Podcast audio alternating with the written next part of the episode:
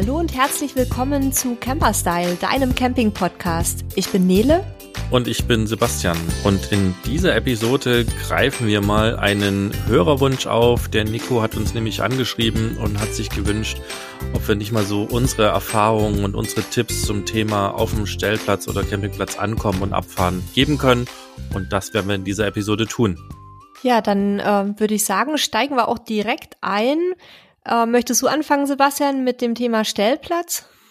Ja, also genau. Wir ne, würden jetzt einfach mal so aus unserer Erfahrung zusammenfassen, was wir denn alles so tun und was für uns wichtig ist. Und äh, wahrscheinlich wird es dabei auch die ein oder andere Geschichte geben, warum wir das tun und warum das wichtig ist. Ähm, ja, seid gespannt. Also sag mal, wenn wir auf einem neuen Platz ankommen, bei uns sind das ja häufig, also ne, wenn es jetzt offizielle Plätze sind, dann Stellplätze und das erste ist eigentlich immer so erstmal ranfahren, gucken, ob es eine Rezeption gibt oder irgendwie ein Infoboard gibt, dass man einmal gucken kann, was quasi so angesagt ist, was man machen muss, ähm, wo man sich vielleicht melden muss. Ja, beim Campingplatz bei uns genauso. Ähm, da ist natürlich immer noch so eine Frage, haben die noch geöffnet um die Anreisezeit? Das sollte man am besten vor der Ankunft einmal abklären. Und dann gehen wir auch an die Rezeption, lassen uns einmal vielleicht auch eine Preisliste aushändigen und ähm, ja, fragen, ob Hunde erlaubt sind. Das ist immer ganz wichtig, sofern es aus dem Internet oder aus anderen Quellen nicht hervorging. Also wenn ihr mit Hund unterwegs seid, ähm, solltet ihr das auch einmal vorher abklären. Und dann machen wir es meistens so, dass wir vorher einmal kurz den Platz zu Fuß erkunden. Zum einen einfach, um zu schauen, ob der uns gefällt, weil manchmal war das auch schon der Fall, dass wir dann mit wehenden Fahnen wieder abge abgereist sind, weil es einfach furchtbar war. Ähm, aber eigentlich hat es auch einen ganz praktischen Hintergrund, nämlich um einmal die Zufahrten abzuchecken. Wir haben nämlich immer wieder mal ähm, mitbekommen und auch selber schon das Problem gehabt, dass äh, die Zufahrten relativ eng waren. Das heißt, dass wir mit dem Gespann oder auch, wenn wir es beobachtet haben, mit anderen großen Fahrzeugen, dass sie nicht durchkommen, dass man nicht gut um die Ecken kommt oder dass es eben keine so gute Wendemöglichkeit gibt. Und bevor man sich da dann festhängt, so wie wir einmal in Norwegen auf einer Klippe ähm, rechts 100 Meter runter das Meer, links der Felsen und dann millimeterweise quasi im Rückwärtsgang da wieder den Berg runterkriechen mussten. Das kann man sich alles ersparen, wenn man sich da einmal ein bisschen umguckt. Das stimmt. Also wir machen das auch so, dass wir einmal äh, auch zu Fuß über den Platz im Normalfall gucken und schauen, welcher, welcher Platz gefällt uns. Bei uns ist aber weniger, ob wir draufkommen. Ähm, das passt, das hat eigentlich bis jetzt immer gepasst. Ähm, es war schon manchmal sehr eng. Ähm, aber wir gucken halt primär, ähm, wo zeigt die Türe hin, wir gucken, wie ist die Sonne, wie wird sich die Sonne bewegen, ähm, ne, indem wir einmal gucken, wo ist, wo ist Süden sozusagen. Wir schauen im, im Winter dann oder drauf, äh, dass wir möglichst in der Sonne stehen, wegen dem Solar auf dem Dach. Im Sommer gucken wir eher, äh, wo es schattig ist. Wir gucken auch ein bisschen nach der Aussicht. Also ähm, dass halt die Frontscheibe zum Beispiel Richtung schönste Aussicht ausgerichtet ist, damit es halt, wenn man da am Tisch frühstückt zum Beispiel schön ist. Und wir gucken auch ein bisschen, zum Beispiel gibt's Hunde, gibt's Nachbarhunde, ähm, weil, weil unsere Hunde halt nicht ganz so easy immer mit anderen sind. Und da kann man im Vorfeld schon relativ viel Stress sich sparen. Also das sind so Sachen, auf die wir auch noch achten. Ja, oder wenn man auch mit Kindern unterwegs ist, kann man ja auch gucken, wo stehen zum Beispiel andere Familien ähm, dann würde ich mich jetzt nicht unbedingt halt in die Rentnerecke stellen, weil vielleicht dann auch mit Lautstärke und so manchmal ähm, ein Disput entstehen kann. Also da einfach so ein bisschen sich sortieren, sich anschauen, wo es einem gut gefällt und dann kann man da hinterher auch ganz entspannt drauf fahren. Dann fährt mir oder dann fahren wir auf den Platz und dann kommt halt das Thema Einparken. Und da haben wir relativ zügig gelernt, da muss man sich einmal halt vorher abstimmen. Also das muss man nicht bei jedem Einparken machen, sondern muss sich einmal kurz abstimmen, ne, welche Handzeichen man hat. Also ne, gibt ja so dieses typische mit der Hand winken eben zum weiter rückwärts, weiter rückwärts oder nach vorn fahren. Es gibt ein Zeichen für Stopp, die erhobene Hand hochhalten und dann halt Richtungsanzeigen. Das sind so bei uns die, die Handzeichen. Und ansonsten, was ich immer wieder beobachte und ähm, was man besser machen kann, man sollte sich niemals direkt in das Fahrzeug stellen, ne, so dass man quasi mit der Hand an die Rückwand klopfen kann, weil dann sieht einen der Fahrer nicht, ähm, sondern man sollte als Einweiser immer gucken, dass man den Fahrer im Spiegel sieht, weil wenn man ihn im Spiegel sieht, dann kann wiederum der Fahrer einen durch den Spiegel auch sehen und äh, damit weiß der äh, sozusagen, was man für Zeichen gibt und äh, das Einparken ist deutlich leichter. Und ähm, dann ist es ja manchmal notwendig, dass man hinter dem Fahrzeug als Einweiser die Seite wechselt, ne? also dass man einmal von links nach rechts oder andersrum geht. Und äh, dann handhaben wir es so, dass dann der Einweiser ein deutliches Stoppzeichen gibt, der Fahrer dann anhält und man dann die Seite wechselt und dann eben wieder ein Losfahrenzeichen gibt. Und was man dabei halt haben muss, ist Vertrauen in seinen Einweiser ne? und dass man dann quasi nicht blind, aber schon mit großem Vertrauen das tut, was er einem sagt, weil der nun mal hinterm Fahrzeug steht und das Ganze ganz gut einweisen kann. Und das klappt für uns super und wir beobachten auch immer wieder, ich mag das gar nicht sagen, ähm, nicht mit Genugtuung, aber manchmal mit einem Grinsen im Gesicht, wie, wie eben Leute einparken und dann ähm, steht die Frau direkt hinter dem Wohnmobil, ist definitiv Mann. nicht zu sehen. Oder der Mann, ja, das stimmt auf jeden Fall, das gibt's auf beiden Seiten. Und dann hört man eigentlich nur so ein hektisches Klopfen, ja, wenn der Fahrer sozusagen irgendwo fast rangefahren ist und dann gibt's häufig Streit muss alles nicht sein, wenn man sich da immer abstrimmt und ein bisschen sich Gedanken macht. Und, das muss ich auch sagen, dieser, dieser Gedanke oder diese Info, ne, wenn ähm, äh, man sozusagen, wenn der Einweiser den Fahrer im Spiegel sieht, dann sieht der Fahrer den Einweiser auch. Das war tatsächlich was, wo wir nie drüber nachgedacht haben und das für uns beide kurze Überraschung, aber eigentlich logisch war. So, und da hat's bei uns auch Bing gemacht damals. Ja, das muss sich ja auch alles ein bisschen einspielen. Es ist nur halt ärgerlich, ähm, wenn es zu lange dauert mit dem Einspielen und dann schon mal in der Zwischenzeit geknallt hat. Ne? Also nicht nur in der Ehe, sondern auch vielleicht an irgendeinem Begrenzungsposten. Und was ich halt auch noch den Leuten immer mit auf den Weg gebe, ist, die Handzeichen nicht nur vorher vereinbaren, sondern sich auch auf sehr klare Handzeichen einigen, weil je nachdem, wie weit man auch vom Einweiser wegsteht, also der sieht nicht, wenn ich da mit dem Daumen in eine Richtung zeige, sondern da muss ich schon mindestens die ganze Hand, wenn nicht den ganzen Arm nehmen. Ähm, und was halt überhaupt nicht funktioniert, was ich auch eigentlich fast immer sehe, teilweise auch wirklich von schon relativ erfahrenen Campern, dass da immer der Einweiser irgendwie wilde Kurbelbewegungen mit der Hand macht. Also ich weiß gar nicht, was das bringen soll. Das erkennt man zum einen nicht und zum anderen weiß man ja auch gar nicht, was damit gemeint ist. Rechts, links, vorne, hinten. Also wir machen es halt so, dass wir klar mit dem ganzen Arm oder mit der mit dem ganzen Unterarm in eine Richtung zeigen und dann sieht man das auch vernünftig. Und da hat hat auch bisher immer geklappt. Also nicht, dass wir nicht auch schon mal irgendwelche Diskussionen gehabt hätten, aber aber zumindest es äh, gab noch nie einen Unfall. Das kann ich unterschreiben. Okay, dann haben wir eingeparkt. Ähm, dann steht bei uns beim Wohnmobil häufig noch an, dass man äh, vielleicht auf die Keile fährt, also um das Fahrzeug halt einfach gerade auszurichten. Oder bei unserem alten Wohnmobil war es so, es musste immer schief ausgerichtet werden, damit wir zum Beispiel, wenn wir im Fahrzeug geduscht haben oder das mit das Wasser halt abgelaufen ist. Das war ein bisschen blöd. Ja, das Fahrzeug musste also immer leicht nach hinten äh, links geneigt stehen, ähm, weil ansonsten das, das Wasser in der Dusche abgelaufen ist. Ähm, ich glaube, das bei neueren Fahrzeugen Fahrzeugen, wo sich noch nicht alles äh, gesetzt hat, äh, deutlich einfacher. Da muss es einfach gerade stehen.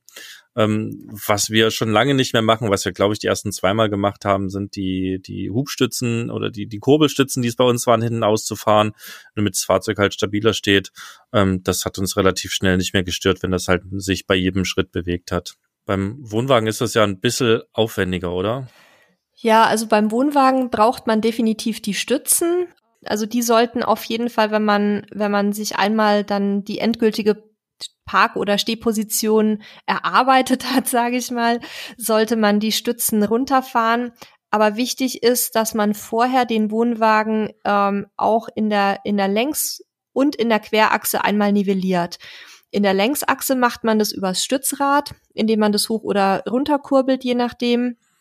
Und in der Querachse auch mit äh, in der Regel einem Auffahrkeil oder mit einem Holzbrettchen oder was man eben halt dabei hat, damit ähm, der Wohnwagen auch gerade steht, weil die Stützen selber, die sind tatsächlich nur zum Stützen da. Also nur um dem Wohnwagen eine Stabilität zu geben, die er ja von sich aus durch die nur eine Achse äh, in der Mitte nicht hat, anders als jetzt ein Reisemobil, was ja schon auf vier Rädern und zwei Achsen steht und dadurch schon eine gewisse Grundstabilität hat. Und wie nivelliert ihr? Nehmt ihr ein, also Augenmaß oder habt ihr ein Werkzeug dafür? Also tatsächlich klappt's mittlerweile fast immer schon über Augenmaß ganz gut, aber wir haben noch so eine kleine magnetische Wasserwaage, die hängt während der Fahrt bei uns ähm, an der De Deckenlampe, die ist metallisch und die kleine Wasserwaage, die stellen wir dann ähm, oder legen wir, das ist echt so ein Mini-Ding, die ist kleiner als eine Handfläche, die legen wir dann in der Nähe der Achse einfach hin, wenn wir ähm, wenn wir am Nivellieren sind. Aber mit so ein bisschen Erfahrung kann man das auch relativ schnell nach Augenmaß machen, wenn man jetzt nicht auf einer total schiefen Ebene steht. Wir haben die kleine Wasserwaage, glaube ich, am Anfang mal kurz genutzt. Dann habe ich recht schnell eine App auf dem Handy gehabt. Ähm, da konnte man sogar die Daten vom Wohnmobil eingeben, also Länge, Breite, ähm, Achsabstand. Und dann äh, hat man das irgendwo hingelegt in eine richtige Ausrichtung und dann hat die einem tatsächlich gesagt, sogar wie viel Zentimeter man auf die Keile auffahren musste. Ich gebe zu, mit dem neuen Wohnmobil mache ich es tatsächlich mit einer Bier- oder Weinflasche. Ähm, die lege ich einfach auf den Tisch und wenn die nicht mehr rollt, dann stehen wir gerade. Ähm, was, was, was bei Vogts halt immer im Haus ist, ne? So. ja, funktioniert erstaunlich gut. Ähm, ja, wenn, und wenn ausgerichtet ist, dann sind wir mit dem, mit dem Wohnmobil eigentlich schon fertig. Also dann wird je nach Bedarf äh, vielleicht noch der Strom angeschlossen und äh, dann entsprechend der Kühlschrank umgestellt. Ähm, ne, also von ähm, der Autobatterieversorgung auf Gas beziehungsweise auf äh, 230 Volt und dann ist schon fertig. Dann kann man vielleicht noch irgendwie ein paar Sachen gemütlich rausräumen, die man verstaut hatte und äh, das war's. Ja, und während ihr dann schon die erste von den Nivellierungsbierflaschen aufmacht, ähm, müssen wir noch das Abwassertaxi unterstellen. Ähm, also diesen kleinen rollbaren Grauwassertank, weil eben die meisten Wohnwagen und unsere auch keinen fest verbauten Abwassertank haben. Das heißt, das sollte man auch direkt schon machen, bevor man sich nach der Ankunft das erste Mal die Hände wäscht, ähm, damit das nicht alles auf dem Platz läuft.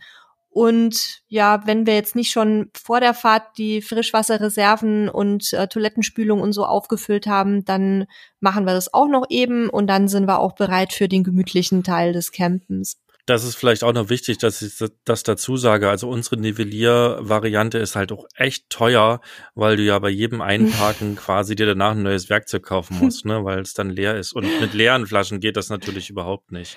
Und unsere Nivellier-Variante hat den Vorteil, wenn ich dann immer zu faul bin, nochmal fünfmal hin und her zu rangieren, ähm, weil mein Mann ja so ein Perfektionist ist, dann schiebe ich einfach immer die kleine Wasserwaage und tickert die so ein bisschen an mit dem Finger und meistens richtet sich die Blase dann so aus, wie ich die haben möchte. Und dann sage ich immer, okay, jetzt passt es, jetzt können wir hier äh, aufhören mit dem Hin- und Herschieben.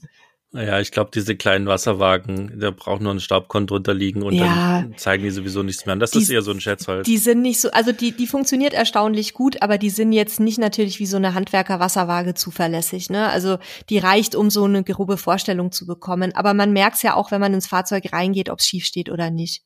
Ja, das muss, ist ja auch keine exakte Wissenschaft, ne? Also wir merken ja nicht irgendwie ein, ein halbes Grad Verschiebung und solange man sich wohlfühlt und alle, alle äh, Flüssigkeiten da ablaufen, wo sie ablaufen wollen und man nicht aus dem Bett rollt nachts, dann ist ja auch alles in Ordnung.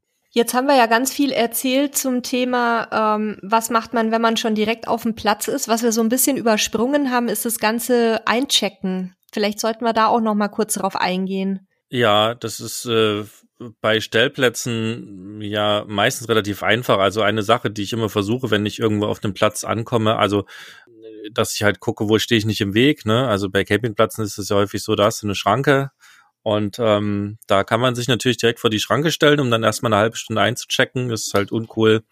Ähm, ich gucke halt, dass ich mich irgendwann ranstelle.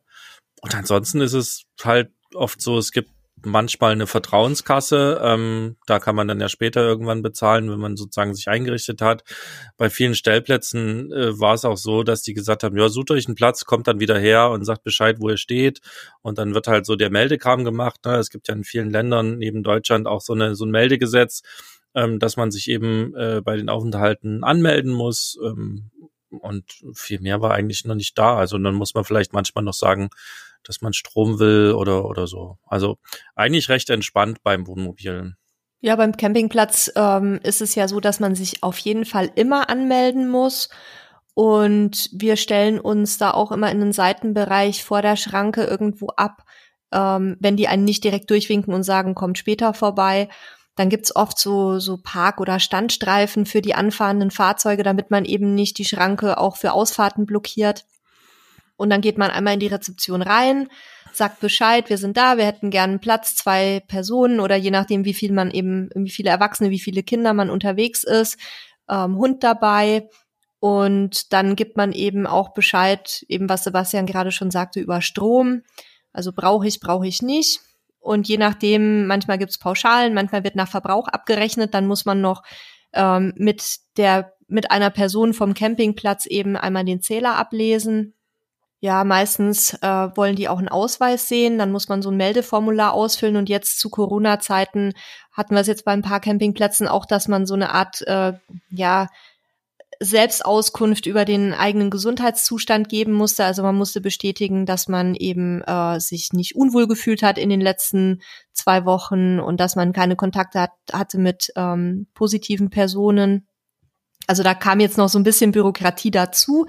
Aber generell ist es so, dass es normalerweise reicht, wenn einer der Mitreisenden, also das Familienoberhaupt sozusagen, ähm, den Ausweis abgibt. Bei manchen mussten wir auch schon beide vorlegen. Und bei meinem Mann dann halt, bei Halil die, die äh, Aufenthaltsgenehmigung und so ein bisschen den, den ganzen Ausländerkram, der da noch mit verbunden ist. Und dann haben wir eigentlich auch schon das Thema Ankommen abgehakt, oder? Ich denke ja, also komplizierter wird's eigentlich in den allermeisten Fällen nicht. Nee, und die wirklichen Überraschungen und Stolpersteine und Fettnäpfchen, die lauern, also zumindest bei mir und in der Vergangenheit, mittlerweile habe ich alle Fehler einmal gemacht und rausgelernt, die lauern oder haben bei uns halt immer in der Abfahrt gelauert. Meistens, und, ja, ähm, bei uns auch was, was ich da eigentlich, also da kann ich zwei grundlegende Tipps schon mal mitgeben. Punkt Nummer eins ist, nehmt euch Zeit, ähm, macht das auf keinen Fall im Stress und ich weiß gleichwohl, dass es halt immer wieder dazu kommt, dass man im Stress ist, weil man zu lange frühstückt hat und äh, die, das 12 Uhr näher rückt, wo man den Platz verlassen muss oder ne, so eine Geschichten versucht euch Zeit zu nehmen. Und das zweite, macht euch eine Checklist. Also es hat mir viel geholfen, dass wir relativ früh, nachdem die ersten zwei Fauxpas passiert sind, eine kleine Checkliste uns gemacht haben. Und ähm, da guckt man einfach immer drauf, habe ich, habe ich, habe ich, check, check, check, alles klar, fertig. Also nicht umsonst ne, gehen Piloten zum Beispiel vor jedem Abflug eine Checkliste durch und prüfen alles, damit halt nichts schief geht. Die werdet ihr nach dem hundertsten Mal nicht mehr brauchen, weil ihr es dann im Kopf habt. Ähm, und gleichzeitig beim 105. Mal wärt ihr vielleicht froh gewesen, wenn ihr doch nochmal die durchgegangen wärt. Also das hat mir sehr geholfen. Ja, bei uns genauso. Also uns sind ja auch schon viele Fehler passiert, wie wir auch immer wieder betonen, damit sich auch unsere Einsteiger nicht schlecht fühlen. Auch wir haben so angefangen und auch uns sind Sachen durchs Fahrzeug geflogen. Also das ist völlig normal, aber je weniger es passiert, desto besser ist es halt einfach. Und ähm, wenn ihr auf Campingplätzen unterwegs seid, dann erkundigt euch bitte auch schon irgendwie ein, zwei Tage vor eurer geplanten Abreise nach den ähm, Checkout-Zeiten. Die sind nämlich ganz unterschiedlich. Also es gibt Plätze, da muss man schon um elf von der Parzelle sein. Es gibt Plätze, da ist es zwölf oder eins. Und dann gibt es auch welche, die sehen das ganz locker. Ne? Da reicht es dann, wenn man irgendwann am Nachmittag abfährt. Ähm, manchmal besteht auch die Möglichkeit, gegen eine halbe Tagesgebühr einfach noch einen Nachmittag anzuhängen. Aber dass ihr da dann nicht irgendwie plötzlich merkt, oh Mist, jetzt habe ich noch zehn Minuten, um hier weg zu sein, weil das reicht definitiv gerade für Einsteiger nicht aus. Also das schaffen nicht mal wir. Wir brauchen in der Regel so 20 Minuten bis eine halbe Stunde, um abfahrbereit zu sein, je nachdem, wie häuslich wir uns da eingerichtet haben. Ja, das hängt auch viel an der Saison. Also das ist schlau, das machen wir auch häufig, dass wir beim Ankommen schon gleich fragen, wie sind die Modalitäten. Dann kann man sich darauf einstellen oder im Zweifel auch nochmal nachverhandeln. Ja, dann äh, gehen wir vielleicht mal alles durch, was man so erledigen sollte vor der Abfahrt, ne? Ja, auf jeden Fall. Soll ich mal einsteigen? Ja, fang mal an. Ja, also wir machen eigentlich immer so ungefähr dieselbe Reihenfolge, auch deshalb, damit man nichts vergisst. Und wir haben eine relativ klare Arbeitsaufteilung. Das hatte ich auch schon mal in einer früheren Folge erwähnt, dass uns das extrem hilft, um eben ähm, unsere Routinen beizubehalten. Es ist so, dass ich die Toilette wegbringe, der Halil das Grauwasser, also das, das sogenannte Abwasser im, im Rolltaxi. Ähm, manchmal machen wir dann auch den Tank nochmal so ein bisschen voll, ähm, wenn wir eine längere Fahrt vor uns haben. Und dann kommt die Markise natürlich rein, die sollte während der Fahrt nicht draußen sein. Und sämtliche Antennen, die auf dem Dach sind, müssen auch abgeräumt werden. Also bei uns sind es Internetantennen, bei anderen Leuten sind es halt Satellitenantennen. Und ähm, ich mache dann einmal im Innenraum also klar, alles wegräumen ist logisch, ne? Die ganzen losen Gegenstände, Töpfe, Teller, ähm, Deko-Gegenstände und so weiter, was halt immer so alles rumliegt. Das muss alles sicher verstaut sein. Und dann mache ich quasi wie so eine Stewardess einmal eine, eine Runde durchs Fahrzeug um alle Staufächer und Schubladen sicher zu schließen und zu verriegeln, damit die während der Fahrt nicht aufgehen. Ja, Markise ist auf jeden Fall ein Thema. Ähm, bei uns ist es so, wir haben so eine, so eine Abdeckung auf der Markise drauf, die man verriegeln muss und die haben wir tatsächlich auch einmal vergessen. So eine Sachen passieren gerne, wenn man sehr lange an einem Platz gestanden hat und dann nicht mehr dran denkt. Ne? Dann, mhm. Wir haben die Markise jeden Tag benutzt und dann war schlechtes Wetter, dann haben wir sie nicht mehr gebraucht und dann hast du sie reingefahren, aber die Abdeckung nicht zugemacht, weil du ja noch stehst. Naja, und dann sind wir losgefahren und genau das habe ich vergessen zuzumachen. Oh, und dann hat die da, ähm, die ist zum Glück nicht groß, also es ist nichts weiter passiert. Da sind halt nur die, sind so Stoßdämpfer quasi drin, so eine Teleskopdämpfer und die sind halt jetzt komplett verbogen und du kriegst die halt auch nirgendwo neu. Ähm, das ist halt ein bisschen ärgerlich. Ähm, bei einer ganzen Markise ist das deutlich kritischer. Aber ich glaube, der größte Feind der Markise ist, ist weniger das Losfahren als mehr der Sturm, der unverhofft kommt. Ansonsten bei uns wird dann noch Gas abgedreht. Das ist bei uns ein wichtiger Punkt, ähm, weil wir keine, keine, ähm, keinen Crashsensor in der Gasanlage haben und dementsprechend dort abdrehen müssen. Ähm, in dem Atemzug dann auch dran denken, den Kühlschrank umzustellen, wenn er auf Gas gelaufen ist. Und ähm, ja, wenn man Stützen draußen hat, die reinkurbeln, wir haben das schon seit Jahren nicht mehr gemacht, also die rausgekurbelt überhaupt erst. Und äh, dann alle Fenster und Luken zu. Ich bin schon mit einem unverschlossenen Fenster losgefahren. Das war keine schöne Erfahrung. Ja, wirklich ähm, ist mir auf dem Rastplatz passiert. Ich bin alleine unterwegs gewesen, habe eine schnelle Pause gemacht und ähm, hat das Fenster aufgemacht, äh, weil ich in der Dinette saß, was ich gegessen habe und dann war es ein bisschen stressig, weil ich los musste, weil ich einen Termin hatte und ein bisschen die Zeit beim Essen verpasst hatte und fahr los und sehe im Rückspiegel, als ich auf der Autobahn schon war, oh Gott, das Seitenfenster ist noch offen und es schwankte bei jedem LKW und wurde dann immer so ein bisschen angehoben und je, je schneller die LKWs waren, desto höher wurde das Fenster angehoben und ich wusste, wenn die hoch genug sind, dann rutschen die halt auch raus, weil die sich einfach rausnehmen lassen und ich dachte, oh Gott, was machst du jetzt? Dreispurige Autobahn, Freitagnachmittag, mitten im Berufsverkehr, im Ruhrpott und ich mit einem nicht verschlossenen Fenster auf der linken Seite.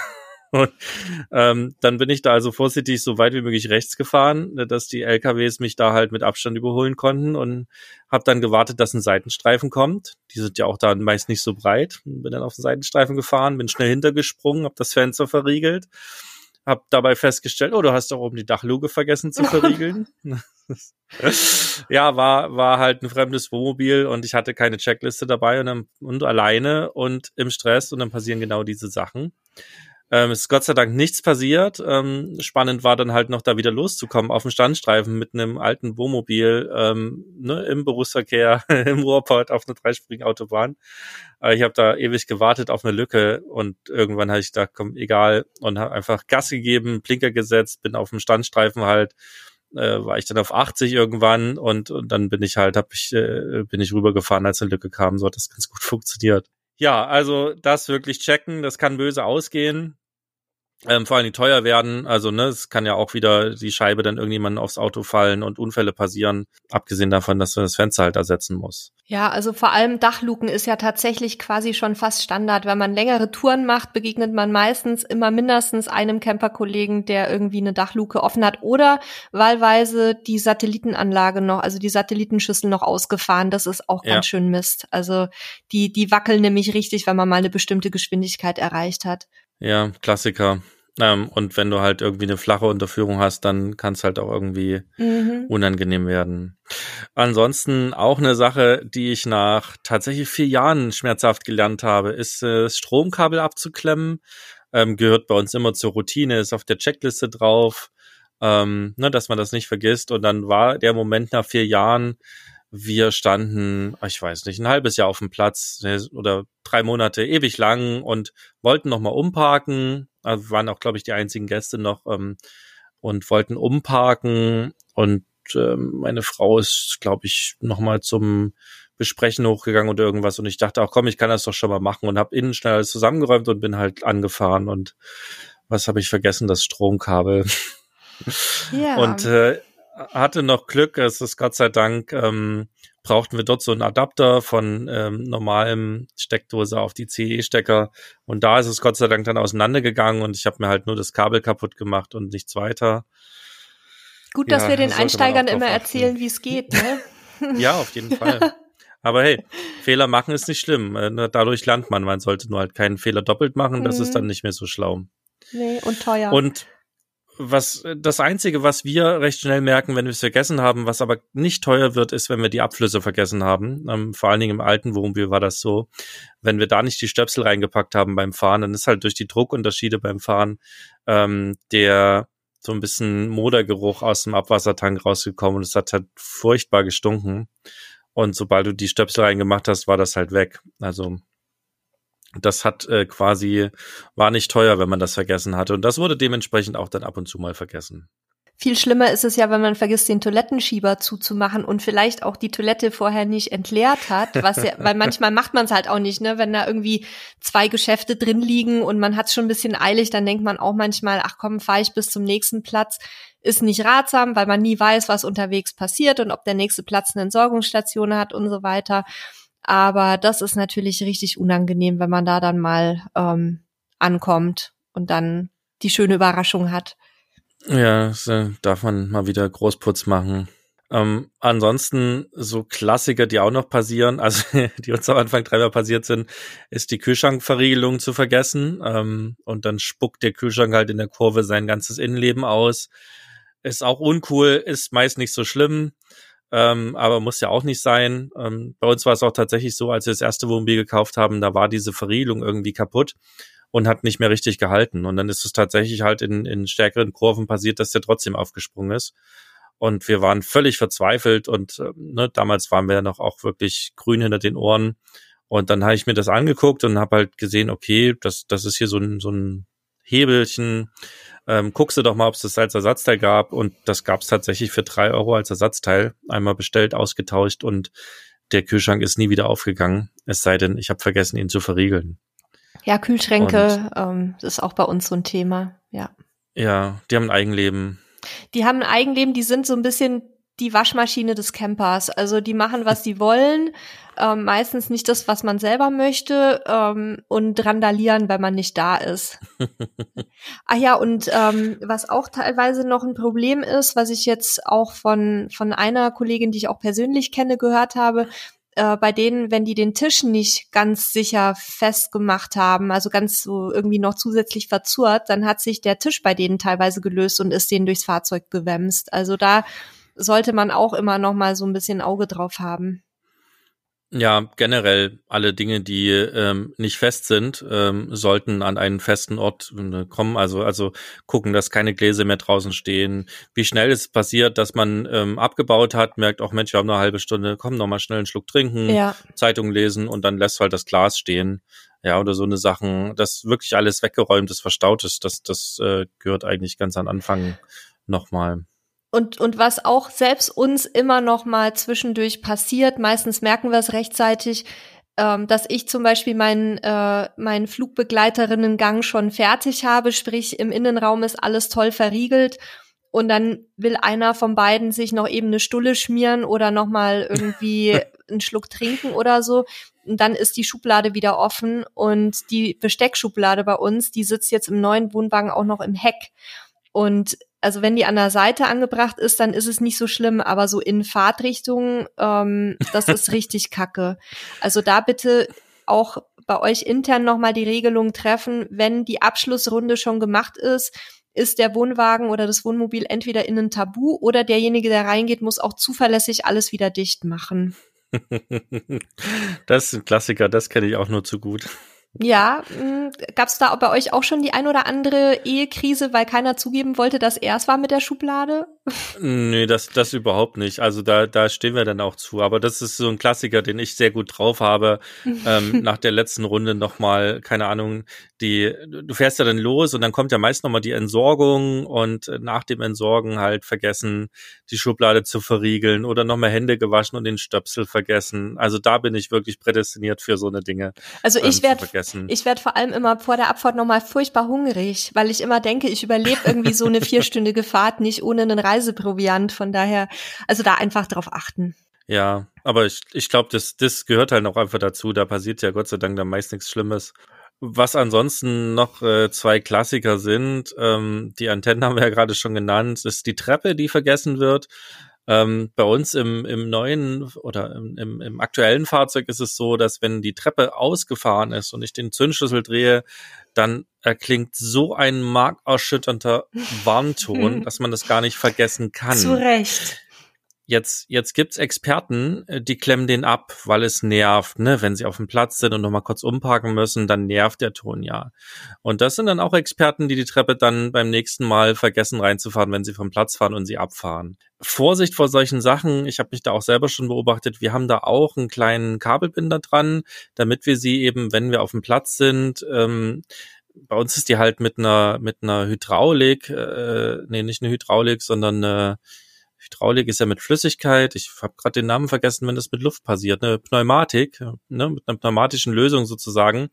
Und ähm, das braucht immer ein bisschen, wenn du lange standest, bis sie sich aufgeladen hat. Dafür musst du also fünf Minuten das Fahrzeug anmachen. Und um das zu vermeiden, haben wir auch so einen Kabelbinder an dem Schalter, um den mal schnell zu deaktivieren.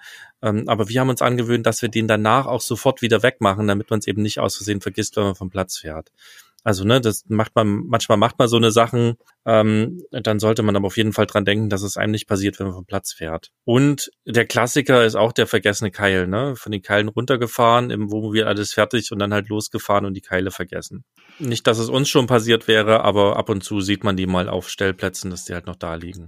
Ach, da sieht man viel Fußmattenkeile. Ich habe auch schon vereinzelte einsame Campingmöbel da gefunden, irgendwie so ein Stuhl, der da noch verlassen wurde oder so. Das ja, das das passiert halt mal, aber da hilft's wirklich, wenn man dann noch mal eine Runde ähm, über die Parzelle oder über den Stellplatz geht, wenn man schon abgefahren ist sozusagen. Also einer fährt los, der andere geht noch mal drüber und guckt, weil im blöden Fall kann halt auch mal ein Schlüssel da oder oder irgendwas Wichtiges liegen bleiben.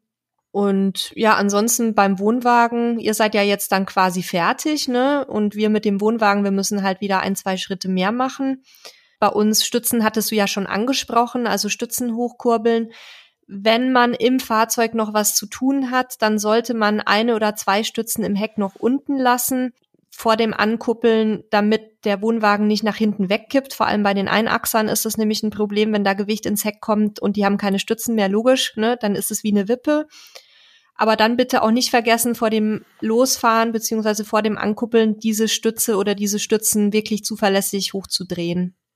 Thema Ankuppeln, da haben wir auch eine Checkliste, glaube ich, bei uns auf der Seite, ähm, soweit ich mich erinnern kann. Die können wir dann auch verlinken. Da geht es einfach darum, auch alles in der richtigen Reihenfolge zu machen.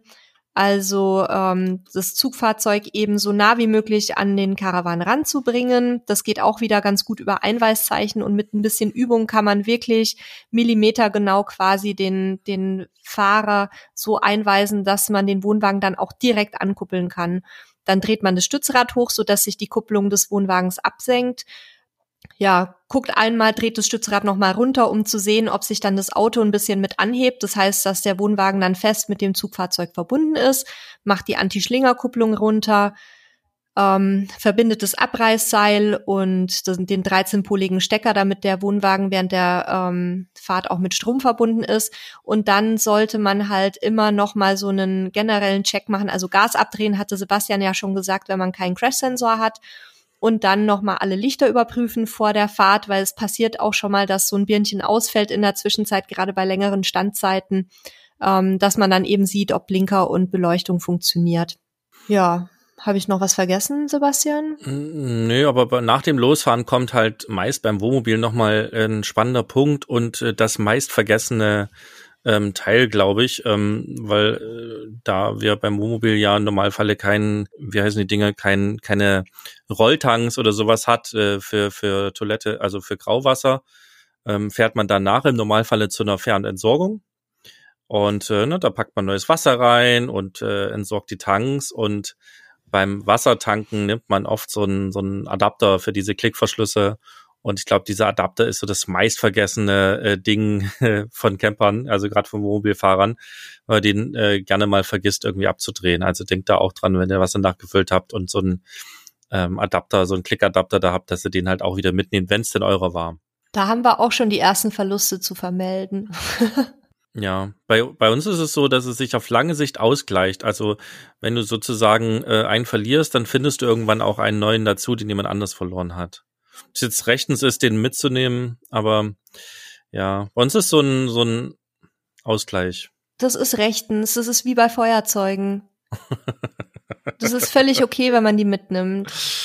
Okay. Man gibt auch genug selber ab, also von daher ist kein Problem. Ja, ist wie so ein Wanderpokal. Genau. Ja, aber danach, wenn man, also wenn man es bis dahin sozusagen geschafft hat und seinen Adapter mitgenommen hat, dann kann eigentlich nicht mehr viel passieren. Ähm, wenn man auf die Höhenbeschränkung achtet, dann ist man eigentlich dann ziemlich safe und vom Platz runter. Ja, und beim Campingplatz ähm, folgt dann meistens noch der Checkout. Ähm, wenn man irgendwelche Dokumente, also sprich Ausweis oder irgendeine Identifikation dagelassen hat, nimmt man die natürlich wieder mit. Und bei den meisten Plätzen, die wir so aufsuchen, bezahlt man am Ende. Also da dann halt die Rechnung einmal begleichen. Und ansonsten, wenn ihr im Voraus bezahlt habt, dann könnt ihr theoretisch einfach runterfahren vom Platz und das Weite suchen sozusagen, die Reise fortführen. Wir machen es eigentlich immer so, dass wir uns dann nochmal kurz verabschieden, einfach so als nette Geste. Ähm, und damit die Leute Bescheid wissen, okay, der Parzelle ist jetzt frei, alles erledigt, gut, danke und gute Reise sozusagen. Ja, das machen wir auch, wenn, wenn da Leute vor Ort sind eigentlich. Ja, haben wir noch irgendwas? Ich glaube nicht. Wir verlinken mal unsere Checklisten, die wir zu dem Thema haben, in den Show Notes. Und ähm, ich glaube, ansonsten haben wir alles, was wir in den Köpfen haben, äh, erzählt zu dem Thema. Ja, sollten wir noch was vergessen haben oder gibt's irgendwas, was euch ganz besonders wichtig ist, dann freuen wir uns natürlich auch über Feedback, weil auch wir lernen ja quasi täglich immer noch dazu dann ähm, hinterlasst uns einfach einen Kommentar oder ähm, schreibt uns eine Mail an podcast.camperstyle.de. Wir freuen uns immer über Post von euch und ja, natürlich auch über weitere Themenvorschläge. Ja, und abonniert unseren Podcast und verpasst ihr keine Folge mehr. Und äh, ansonsten freuen wir uns, dass ihr zugehört habt und wir hören uns nächste Woche. Bis dahin, tschüss. Tschüss.